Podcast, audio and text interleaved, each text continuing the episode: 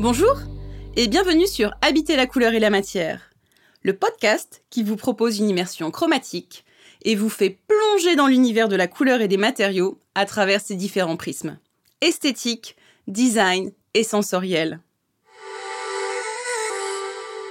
Je suis Mélanie Bernard, designer couleur et matière, fondatrice de l'agence Holistic Design et l'essence même de mon travail est de créer des expériences chromatiques pleines de sens pour les utilisateurs en répondant à leurs besoins.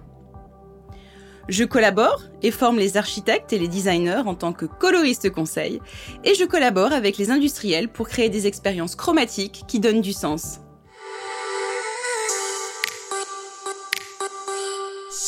Dans cette nouvelle saison, je vous propose d'explorer un peu plus le monde des matériaux.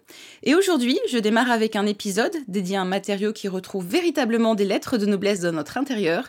Il s'agit du marbre. Présent depuis quelques années maintenant dans les matériaux phares de la déco, le marbre n'en finit plus de dépoussiérer son image un brin vieillotte pour casser les codes de nos intérieurs. Mais avant de démarrer, j'avais envie de redéfinir ce que, ce que l'on entend derrière le marbre, avant de pouvoir entrer dans la richesse des couleurs que le matériau nous propose. Le marbre est une roche dérivée du calcaire, se transformant en fonction de la température, mais aussi de la nature du sol, ainsi que des conditions de pression. La couleur de la roche n'est jamais la même, et ses veines, qu'on appelle aussi les marbrures, se retrouvent plus ou moins marquées en fonction des teintes. Celles-ci sont généralement le produit d'inclusion d'oxyde métallique.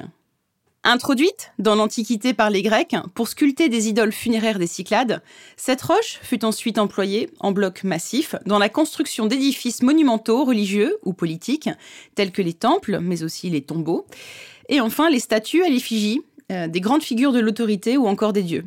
Et l'histoire nous raconte que les généraux romains, lorsqu'ils étaient victorieux lors des conflits militaires, ramènent, au même titre que les métaux précieux, mais aussi au même titre que les épices, des sculptures de marbre comme trésor de guerre. Véritable matériau polychrome, et il faut savoir qu'il existe plus de 500 variétés de marbre, le marbre Carrare reste celui qui est le plus populaire. C'est un type de marbre provenant des carrières des Alpes à sur le territoire de Carrare, donc en Toscane. Le marbre de Carrare est très prisé pour sa blancheur sans trop de veinage. Parmi les autres typologies de marbre, nous avons le marbre de Calacata.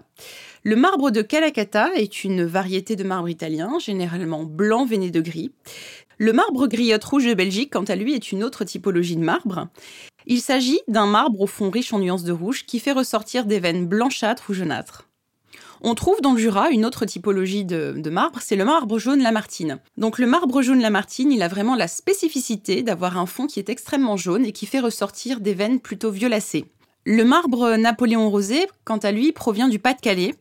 Son fond est extrêmement riche en nuances de rose, forcément, et dessus viennent se dessiner des veines qui sont plus ou moins soutenues et plus ou moins contrastées dans des tonalités de gris. Autre typologie de marbre extrêmement intéressante, c'est le marbre Portor, qui est donc une typologie de marbre euh, qui provient d'Italie, mais aussi d'Algérie et de Corse. Il a la particularité d'avoir un fond noir et de faire ressortir un veinage or. Il fait partie de ce qu'on appelle euh, vraiment les marbres veinés. Et enfin, je terminerai ce tour d'horizon des marbres avec le marbre vert d'Estour. Il s'agit d'une typologie de marbre provenant des Pyrénées ariégeoises. Et le fond de couleur de, ce marbre est vraiment ivoire avec un fort contraste de veinage vert.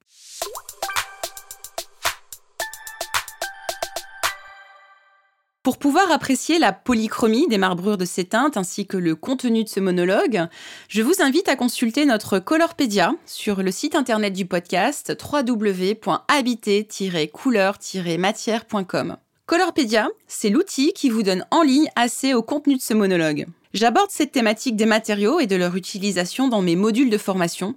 Vous retrouverez tous les détails de mes prochaines sessions sur mon site internet www.holisticdesign.fr. Et voilà, Habiter la couleur et la matière, c'est terminé pour aujourd'hui et j'espère que cet épisode vous a plu. N'hésitez pas à partager ce podcast autour de vous, car le bouche à oreille et les recommandations sont le meilleur moyen de promotion de ce projet. Je vous invite bien évidemment à laisser des notes et des commentaires sur les plateformes de podcast de type Apple Podcast ou Podcast Addict. Et enfin, je vous invite à me suivre sur les réseaux sociaux. Holistic Design est présent sur Instagram, LinkedIn et Facebook. En attendant, je vous donne rendez-vous dans 15 jours pour une nouvelle immersion chromatique. À très bientôt!